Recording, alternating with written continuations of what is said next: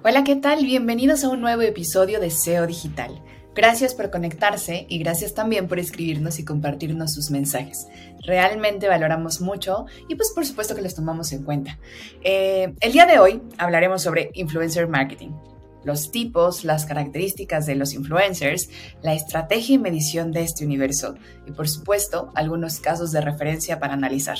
Si ustedes están pensando en desplegar una estrategia de influencer marketing en los siguientes meses, por favor no se desconecten porque estamos seguros de que se podrán llevar puntos clave de mucho valor. Y ahora sí, sin más, comenzamos. SEO Digital tecnología, negocios, marketing online, expertos y mucho, mucho más. Un espacio pensado para ayudar a dueños, directores y gerentes de marca a tomar mejores decisiones. Conduce Luis Vadillo, Cristina Pineda y Andrés Costes. Patrocinado por MSK, expertos digitales. Ben Francis, luego de varios intentos para introducirse en el negocio de la industria de fitness, en el 2012 lanzó la marca Gymshark, junto a otro grupo de amigos fanáticos del ejercicio. Aunque comenzaron con un modelo de dropshipping, después confeccionaron sus propias camisetas para gimnasio, siendo más largas, estrechas y con un alto grado de personalización. En este proceso, los fundadores descubrieron los canales de YouTube de otras figuras apasionadas por el ejercicio en el gimnasio. Así que les enviaron como regalo los productos de Gymshark. Como dijo el fundador, todos mis héroes eran youtubers, así que les envié productos. Por ese entonces también se dieron cuenta de que las ferias de la industria eran algo monótonas. Esto suponía una oportunidad para hacer ruido con Gymshark. Entonces, fue que rentaron un espacio en la feria especializada, en la feria especializada Body Power del 2013 e invitaron a los influencers con los que habían trabajado en el último año. Las y los atletas comunicaron el evento y atrajeron a todos sus fans, vinculando así la marca a un escenario para unir a estos fans y atletas en un mismo evento. Esto fue un antes y después para la marca, pasando de vender 450 dólares diarios a 45 mil dólares diarios. Para el 2017, Gymshark contaba con 18 influencers que le hacían llegar a más de 20 millones de personas y 131 países. Así, replicaron la acción de llevar a los influencers de la marca a ferias en todo el mundo para acercarlos a sus fans. Ya en el 2021, Ben, de 28 años, y Gymshark Está valorada en más de 1.400 millones de dólares y paga a 80 influencers del fitness para vivir y vender el estilo de vida de Gymshark. El fundador, Ben Francis, dijo en una entrevista de Forbes, los jóvenes solo quieren comprar marcas lideradas por la comunidad que se alineen a sus valores. Y también dice Francis, somos una comunidad que también vende cosas. Muchísimas gracias por conectarse, gracias por escucharnos una semana más. Estamos muy contentos de estar por acá y hablando de un tema muy interesante que siempre está en la conversación que tenemos con nuestros clientes, con nuestros amigos y contactos, donde nos ponemos a platicar sobre la importancia cada día en este mundo de los generadores de contenido, de los influencers, de las celebridades y el día de hoy vamos a buscar desmitificar algunas cosas de cuándo sí trabajar con ellos y vaya caso que nos cuenta Andrés Costes sobre este gimnasio y sobre las posibilidades de crecimiento exponencial en términos reales de ingresos. Sin embargo, también hemos escuchado historias complicadas que se han salido de control, que hemos entregado nuestra marca a esos generadores de contenido y no siempre tenemos la posibilidad de sentarnos y analizar y yo lo que quisiera comenzar en esta discusión es a platicar esos pasos, digamos, que tenemos que llevar para el desarrollo de una campaña. No podemos empezar diciendo necesitamos un influencer y buscar ese influencer y después comenzar todo el proceso hacia atrás. Sin duda hemos escuchado eh, ejemplos que nos pueden dar terror, pero también hemos encontrado ejemplos que han sido sensacionales como el que ilustraba Andrés y creo que parte de esto es mm, no comenzar por decir necesitamos un influencer y forzar cómo metemos al influencer en la estrategia cuando ni siquiera hay una estrategia. En realidad pareciera que empezamos por la parte baja, por el influencer como formato y no una estrategia general de comunicación que nos permita ver tan de primera mano si entra un influencer. Una estrategia que nos permita conectar a lo largo del tiempo con diferentes puntos de contacto, siendo el influencer probablemente alguno de ellos o no. Y de hecho, me gustaría que pudiéramos empezar la conversación precisando el tamaño y tipo de creadores. ¿Cómo los podemos clasificar? No son todos lo mismo, no es lo mismo trabajar con eh, Luisito Comunica, con Alex Tienda o con Juan Pérez o con Fernando Mosqueda. De hecho, ahí podemos comenzar con la parte más obvia, o casi siempre es lo primero que se ve de los influencers de a cuántas personas les llega, ¿no? ¿Cuáles, cuántos, cuántos seguidores tienen? Pero el punto clave es el cuál es el true reach, ¿no? Y el engagement. Van de la mano estas dos partes y partimos de los más grandes que serían los top, que tienen un true reach de 800 mil y un engagement rate de, del 2%. Y ahorita vamos a ver que es hasta natural que entre más personas tienes, menos engage. ¿no? Y entre menos público tienes, tienes más engage con ese, con ese público. De pasamos a, a los influencers macro, que tienen entre 200 mil y 800 mil de True Reach, con un 3% de engagement rate. Los micro, que ya van de 10 mil, de 10 mil personas a 200 mil, con engagement rate del 4%. Y los nano, que son entre comillas los más pequeños. Pequeños en el True Reach, que va de 1000 a 10000, pero el engagement rate es del 5%. Entonces aquí es el, primer plano, ¿no? La primera capa. A, mí personalmente me parece que les crees más. Porque es, eh, si ahorita escucháramos, insisto, a estos top hablar acerca de la nueva forma de manejar el nuevo, la crema, el nuevo hotel, pasa siempre con, ah, este cuate ya lo compraron, ¿no? Está patrocinado, no sé qué. Y aunque sea abiertamente un patrocinio y lo digas o lo tengas que decir, pero cuando escuchas a mil personas de este tamaño mm, más como gente de a pie, voy a ponerlo en términos menos técnicos, creo que Andrés ya lo dijo de la manera oficial, como se debería decir, o bueno, de la manera técnica pero creo que generan un poco más de credibilidad y probablemente asociado a esa credibilidad es que estos porcentajes se elevan, ¿no es así, mi querido Andrés? Sí, la, palabra clave de que hemos utilizado también en otros episodios es autenticidad. ¿no? A final de cuentas, estás utilizando a personas para comunicar, no estás haciendo un anuncio, ¿no? Entonces, estos formatos funcionan siendo más auténticos. Y yo, yo, hay algo que creo que puede ser clave en este sentido, como para poder identificar, porque lo que va a estar surgiendo ahorita quien nos escucha es, ok, pero ¿cuál uso? ¿No? O sea, ¿cuál conviene? De repente, pues primero hay que asociarlo a nuestro producto, nuestro servicio, hay que hacer match con los valores de cada de este tipo de, influencers, pero hay algo que no se nos puede escapar de, de la vista. Eh, para empezar, digamos, o sea, vamos a entender que un influencer es alguien que puede cambiar la perspectiva, la forma de pensar, la forma de actuar de quienes lo rodean sea quien sea, ¿no? Y ahorita estamos hablando de los influencers digitales, ¿no? Que están en plataformas y todo. Pero, este, no necesariamente tenemos que partir de ese hecho. Entonces, partamos del hecho de que es alguien que puede cambiar la forma de pensar de quien nos rodea. Y lo segundo es que se, ahora con plataformas que pues tienen mucha más viralidad cada vez en el tiempo, como TikTok, que ahora pues llegan a millones y millones de personas, podemos entender que existen attentioners, que son personas que pueden captar tu atención o la atención de las personas en un periodo muy corto, pero que no necesariamente generan una influencia, no necesariamente comunican algo, y existen los influencers que no necesariamente tienen que llegar a millones de personas, pero que sí pueden hacer ese cambio de comportamiento de los que están a su alrededor. Entonces creo que ese es un punto clave que yo les quiero poner ahorita para que sigamos la conversación, que podamos seguir platicando de, bueno, ya que los dividimos por tamaño, qué clase o qué tipo de contenido es el que generan, pero creo que ese es un buen punto de partida para que quienes nos estén escuchando digamos, ok, necesito un attentioner, un influencer, ¿qué quiero lograr? Y, sobre eso poder ir este, construyendo esta, esta plática. Y también ahí sumo un punto clave, ¿no? El de no todo influencer tiene que ser un celebrity. Eso es importante también. Y los puedes utilizar para la difusión del mensaje o los puedes utilizar para la creación del mensaje o de plano en algunos casos lo hemos visto que se vuelven el, vocero, o sea, la imagen, la marca. Entonces ahí sí ya estamos hablando de otro tipo de negociaciones y normalmente incluso ahí siempre se buscan a los que son bastante más reconocidos.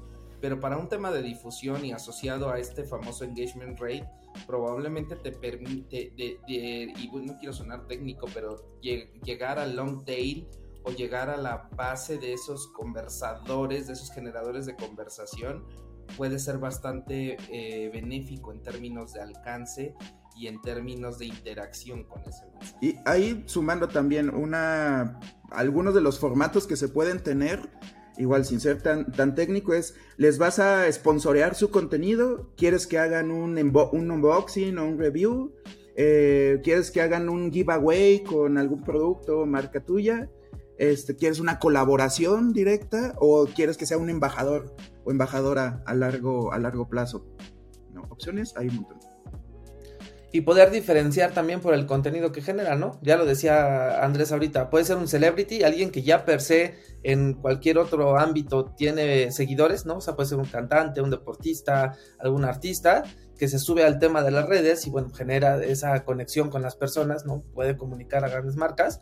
Tenemos a la parte de los que, los que pueden ser los creadores de contenido nativos que conocemos como los, en su momento, youtubers, ¿no? Gente que no tenía un alcance previo, pero que empezaron a generar contenido, blogs, del tema que sea, ¿no? Y empezaron a, crecer. Y tenemos a estas personas que, como decía Luis, gente más como nosotros, ¿no? Gente que tiene allegados cercanos que les podemos llamar citizens, que en este sentido es como las personas que pueden tener, no sé, algunos, algunos, este, algunos seguidores, eh, digamos, eh, cercanos, pero que tienen mucha influencia en ellos. Entonces, ya podemos empezar a identificar, ¿no? ¿Qué tipo de contenido es el que quiero que realicen? ¿De qué tamaño creo que, necesito que sea este, este influencer, ¿no? Desde top hasta nano, micro, este, o eh, identificar qué tipo de acción quiero que genere, ¿no? Ya lo dijo Andrés ahorita, que sponsoren algo, que realmente hagan contenido que se vea más natural, que sea un embajador. Entonces ya vamos a poner, eh, ir armando este rompecabezas para tomar esas buenas decisiones.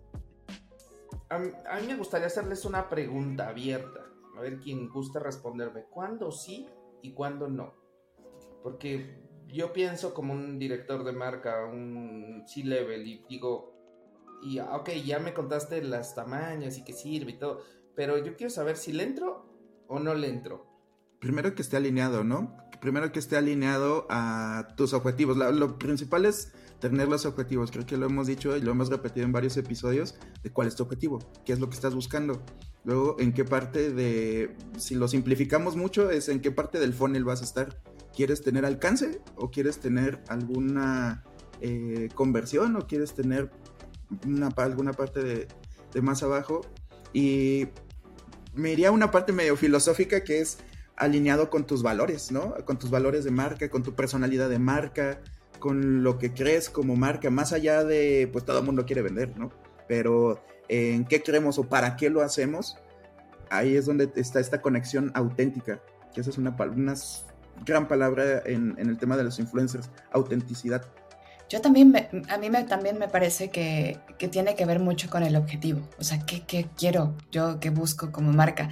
Y creo que a mí me gustaría contarles un poquito, ya digo, ya platicamos tipos, ya platicamos un poco más como perfiles y todo eso, pero la, el, concepto de influencers probablemente se ha, eh, ahora sí que se ha maximizado con el tema de las redes sociales, pero lo cierto es que a lo largo de, de la historia siempre han existido personas que tienen una cierta característica para pues maximizar mensajes, para maximizar cosas, ¿no? A mí me gusta mucho un libro de Malcolm Gladwell que se llama The Tipping Point, que precisamente habla de este efecto. Em, él dice que existe un, punto de inflexión, ¿no? En el cual los efectos de algo se maximizan, ¿sale? Este término de punto de inflexión o tipping point viene como de un tema de, las, de, las, de las epidemias, de cuando estudian las epidemias se dan cuenta de que a partir de ese punto de inflexión, ¡pum!, ya todo el mundo está contagiado, ¿no? Y cuando empiezan a traerse ese concepto a un tema más marketero y empiezan a decir, a ver, ¿cómo, cómo, cómo funciona en la biología el tema de la viralización, de cómo algo puede empezar a, volverse masivo y se lo quieren traer para acá para decir cómo hago algo yo como la parte marketing masivo, que tengo que emular de la biología en un entorno social. Entonces empiezan a hacer un análisis y definen que existen ciertas características eh, circunstanciales que permiten que ese punto de inflexión se dé. Y en esas características circunstanciales hay tres, aspectos que son clave para que se dé una viralización, una, una masificación de algo. Esas tres características, la primera le llama la ley de los pocos, ¿no? por la cual dicen que unos poquitos pueden hacer un gran impacto, un gran impacto, y de ahí es que ahorita les cuento, pero ahí es donde están los influencers. Está un tema de adherencia y está un tema de contexto, ¿sale? En, en la famosa ley de los pocos se habla de que existen ya de por sí, como un tema natural en la biología de las personas, en su personalidad, ciertas, ciertas, ciertas perfiles, ciertos perfiles que debido a cómo ellos se, se desenvuelven en la sociedad, tienen ciertos puntos que los ayudan a maximizar un mensaje, por ejemplo. Y ahí identifican eh, en, esta, en esta teoría tres tipos de personas, tres tipos de perfiles que van a estar los conectores, que son quienes conocen a mucha gente, ¿no? Pueden o no ser, como decía por ahí Costes, este, celebrities, famosos o nada, pero hay personas que literalmente conocen naturalmente a mucha gente, ¿no? Entonces a ellos les llaman los conectores. Hay quienes son los enterados, es decir, que puede que no tengan conexiones muchas, pero les gusta estar 100% enterados. Son las personas a las que buscamos para preguntarle, oye, ¿qué, qué combo me recomiendas comprar? ¿No? O sea, y, porque sabemos que son personas como que les gusta leer, que les gusta empaparse de información, ¿no? Y entonces recurrimos a ellos para validar ciertas cosas. Y existen los vendedores, o sea, los que te, convence del, te convencen de las cosas, ¿no? Entonces, estos tres tipos de perfiles, de alguna manera, cuando ya los llevamos a una época actual, en donde las redes sociales, pues evidentemente te permiten este, maximizar, amplificar tu personalidad, pues también empiezan a generar conexiones más poderosas, ¿no? Eh, aquí es donde es, es, vital, ahora sí, decir, ah, bueno, pues para que yo pueda viralizar o maximizar un mensaje o maximizar el conocimiento de mi marca o maximizar un lanzamiento de algo, pues voy a necesitar, si me voy un poco a la teoría biológica, de personas clave que me ayuden a hacer esa masificación de, mi mensaje y por lo tanto pues se buscan a ciertos perfiles, ¿no? Ya lo, ya lo decía Fer, dependiendo de lo que vamos a comunicar, dependiendo del efecto que yo quiero causar, pues voy a seleccionar a los tipos de influencers que me gustaría tener dentro de mi estrategia. Pero no solamente cuentan los influencers, porque les decía yo que hay otras dos características en esta, en esta cuestión más como análisis teórica, ¿no? Está un tema de adherencia y está un tema de contexto. Y, eso me va a llevar a que entremos a la parte de los casos, Luis, porque el tema de la adherencia básicamente tiene que ver con que no importa eh, qué tan buenos sean los influencers, si el mensaje que están dando o el producto que están ofreciendo o lo que están comunicando no hace match con la gente, o sea, no se adhiere pues en la sociedad, no se adhiere en la comunidad, pues tampoco es que vaya a pasar, ¿no? Entonces, eh, es, esa parte de la adherencia es, es, una cuestión muy importante, pues porque ahí se define si también pasa o no pasa. Y también está un tema de contexto, y eso es a veces lo que se, nos, se les olvida también a las marcas, ¿no? O se nos olvida cuando estamos haciendo la, la, la estrategia. Evaluar el contexto, incluso les diría económico, social, este, político, muchos, muchos aspectos, porque dependiendo de cómo estén las circunstancias en este momento Claro, dependiendo de, eso. tienes que dar el tiempo de conocer a tu, influencer y si sabes que está en una situación de riesgo asociado a un tema que tú no puedes tocar, mejor te metes. Claro, y entonces el contexto también va a, permitir que o algo se viralice, se masifique, o de plano, tanto para bien como para mal, ¿no? También lo decíamos en, eh, en, otra ocasión, ¿no? Influencers también te ayudan para que algo bueno salga, pero también para que algo malo, ¡fum!, se masifique. Y creo que eso es clave entender lo que siempre mencionamos, ¿no? Que al final, cuando le quitas toda la parte técnica, somos personas hablando a personas. Y que al final va a haber personas, los influencers son personas y que quizá pueden tener pues a veces de repente un momento, ¿no? Un desliz de algo que te puede generar alguna complicación. Entonces siempre hay que estar muy atento de la, pues del entorno, o sea, de, cuando generemos ese tipo de estrategias de qué está pasando y que nada se salga de los valores. Creo que eso sería uno de los puntos clave, ¿no? Los valores para no, no desviar este, lo que queremos realmente comunicar. Sí, ya cuando haces una evaluación del contexto, pues evidentemente lo más importante es eh, lo que decía Costes. A ver, está alineado a mi eh, visión de negocio, está alineado a mis valores, está alineado a el, el, cómo yo quiero transmitir mi marca, ¿no? Y entonces se toman decisiones en función de eso.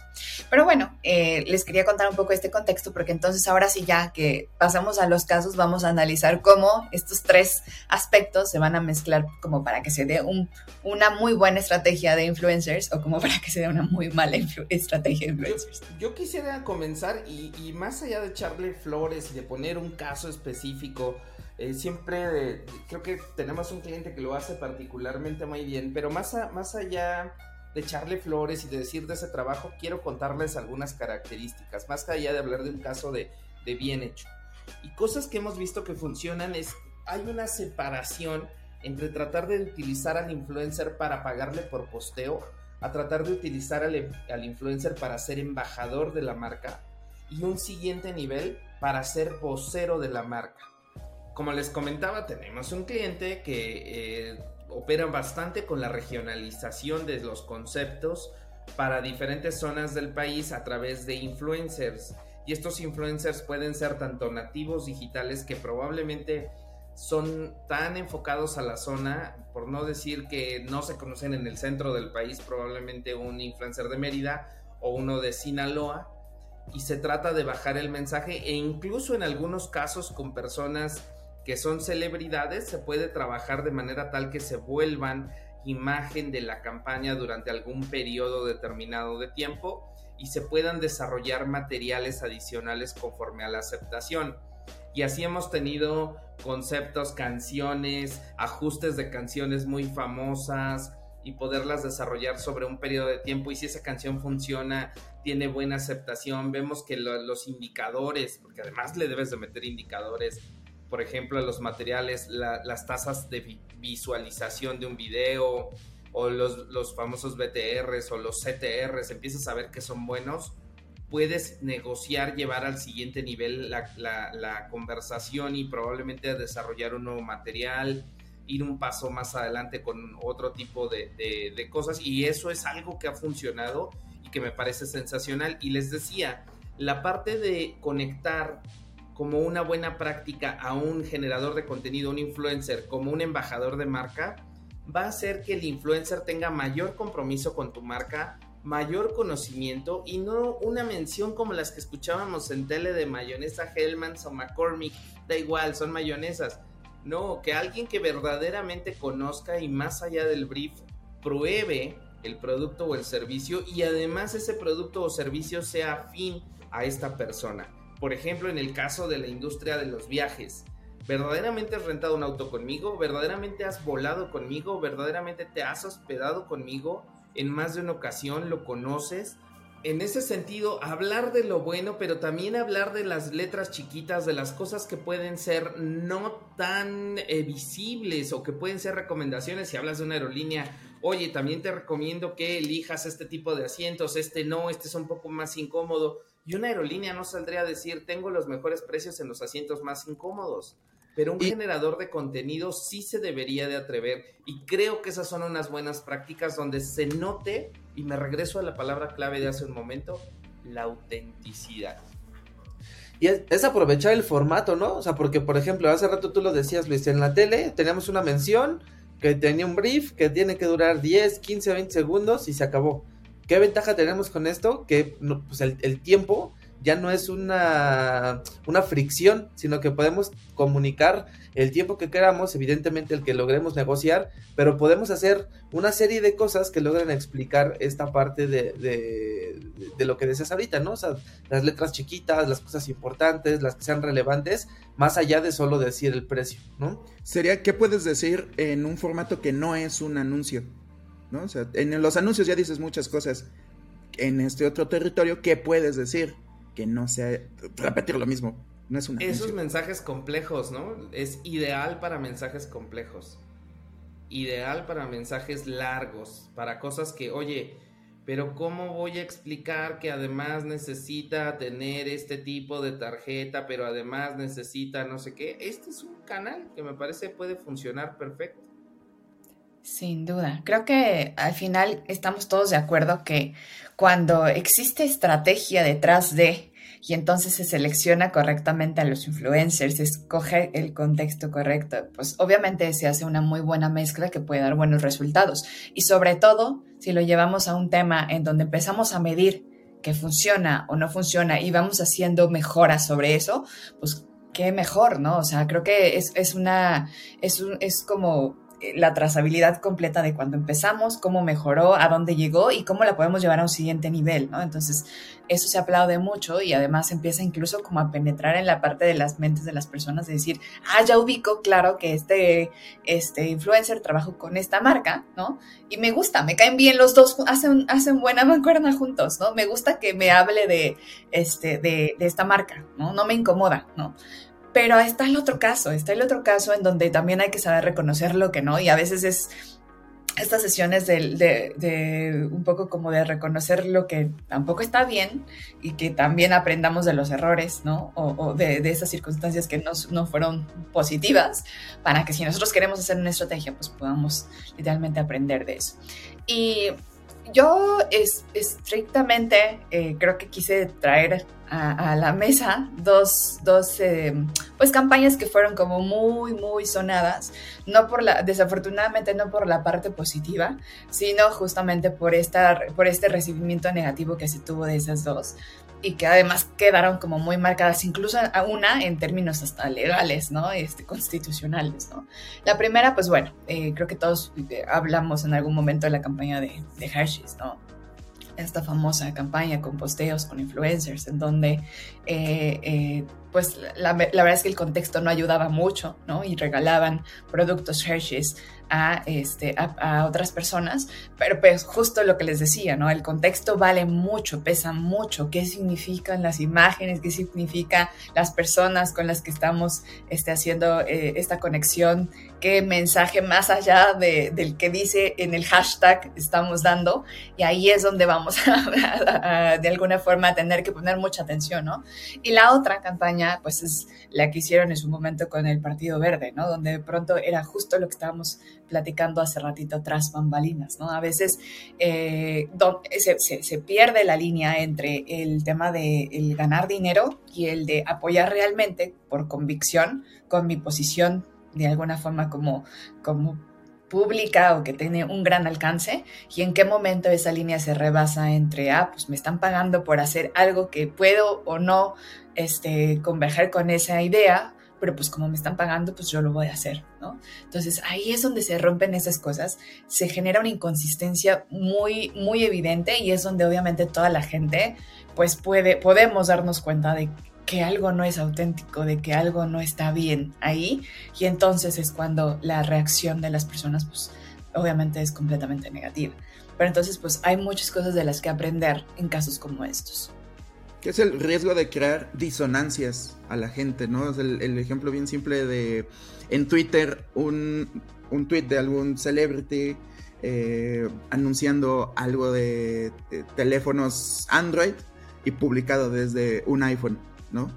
Este es tiene muchos años que, que, pasó eso, pero pero sucedió. Pero sucedió, sucedió y crea disonancia en el público de bueno, entonces sí o no, o fue irónico, ¿no? Ya saben. Si lo usas o no lo usas. Y, que, y que aquí en la parte de la selección de, de, este, de, de, influencer, de este personaje con quien decidamos trabajar, también tiene que ver el, el, tema de, no quisiera que suene feo, pero de la, qué tan profesional en el proceso de comunicación va a ser.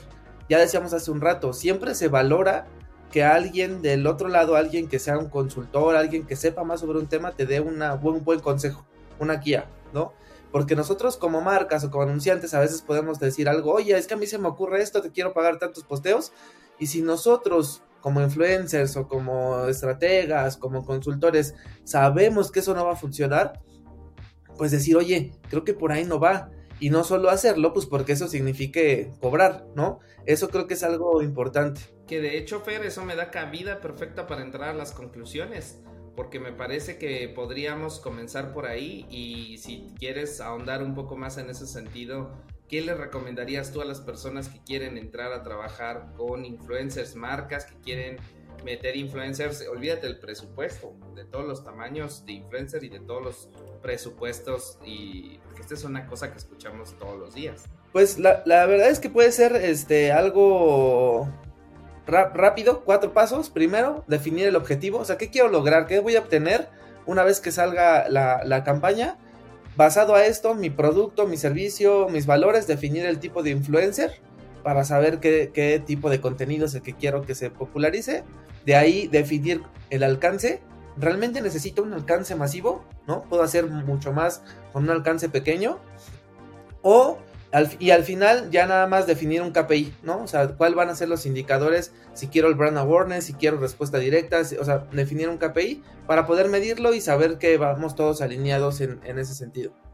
Yo quisiera sumarme en, sé que normalmente me quedo al final, pero yo quisiera sumarme en esta conversación como una recomendación y mi recomendación conclusión es invierte más tiempo en la estrategia y menos tiempo en comenzar, o más bien no empieces por eh, que decir que quieres un influencer. El influencer será una consecuencia de tu estrategia y nunca será la parte central. Será quien difunda el mensaje, pero no puedes comenzar diciendo que quieres influencers y ver cómo lo forzas en tu estrategia.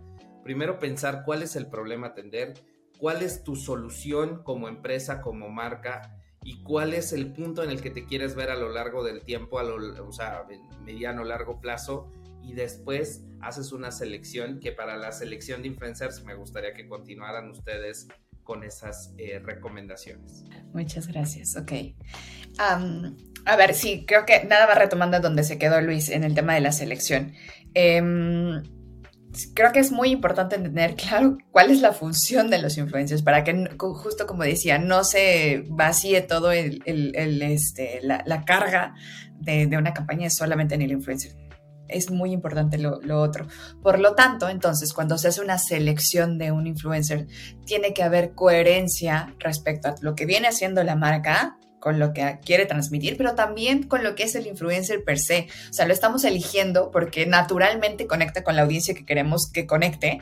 Y entonces cuando lo seleccionamos le decimos que se apegue a un guion y entonces perdemos esa conexión natural que existía. Entonces es sumamente importante que se cuiden esos detalles, que eh, la, eh, la, persona o el perfil que se seleccione esté de acuerdo a la estrategia, es decir, si va a ser eh, qué tipo, ¿no? qué alcance quieren que tenga, si quieren que tenga más true o si quieren que tenga más engagement rate, o sea, dependiendo de lo que quieran enfocar esa campaña.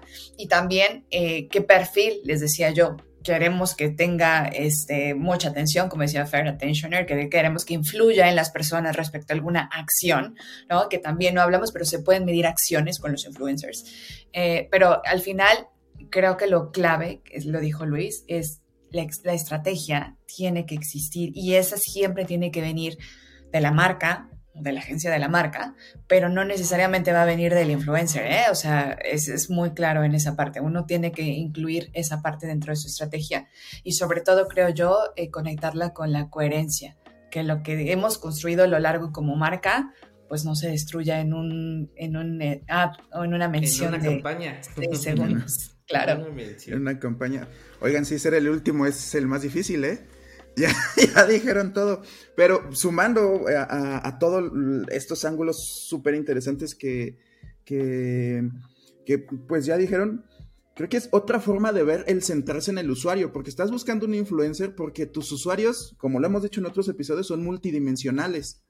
Entonces es un punto de convergencia, como mencionaba Chris, entre ya quién es el influencer, entre la audiencia y entre tu marca. Y ese punto de convergencia tiene que ser real y tiene que ser auténtico. Entonces, a conclusión número uno es elige el ángulo del mensaje y date chance de explorar, pues toma, tal vez tienes, eh, el público te hace tres críticas. En tus redes sociales todas las marcas tienen así dolores de cabeza, dices, la gente siempre se queja de y llenen aquí este espacio.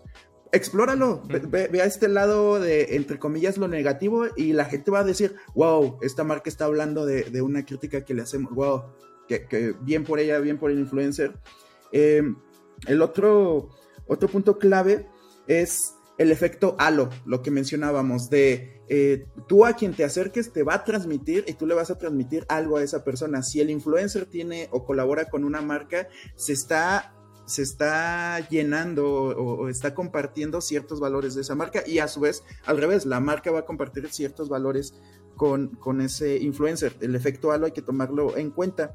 Y por último, quiero cerrar con una frase acuñando de diferentes lados. Eh, todos hemos escuchado, el contenido es rey, ¿no? Pero el contenido es rey, la distribución es reina y el contexto es Dios. Tengamos ojo con ese contexto de dónde están sucediendo las cosas. Pues hasta aquí hemos llegado, queridos amigos, al episodio de Influencer Marketing. Este es un episodio que podría dar para muchas conversaciones, pero nos gustaría llevar esas conversaciones a lo que ustedes necesitan, a lo que a ustedes les sirve. En ese sentido, los seguimos invitando a que nos escriban a nuestro correo seodigital.mck.agency o agencia en inglés, seodigital.mck.agency eh, me dijeron que lo dijera más lento, entonces ahí lo estoy diciendo más lento. Y escríbanos de qué les gustaría que tratara este su podcast SEO Digital. Por nuestra parte eso es todo y nos vemos en la próxima. Gracias amigos. Gracias. Nos vemos. SEO Digital. Tecnología, negocios, marketing online, expertos y mucho, mucho más. Un espacio pensado para ayudar a dueños, directores y gerentes de marca a tomar mejores decisiones. Conduce Luis Vadillo, Cristina Pineda y Andrés Costes. Patrocinado por MSK, Expertos Digitales.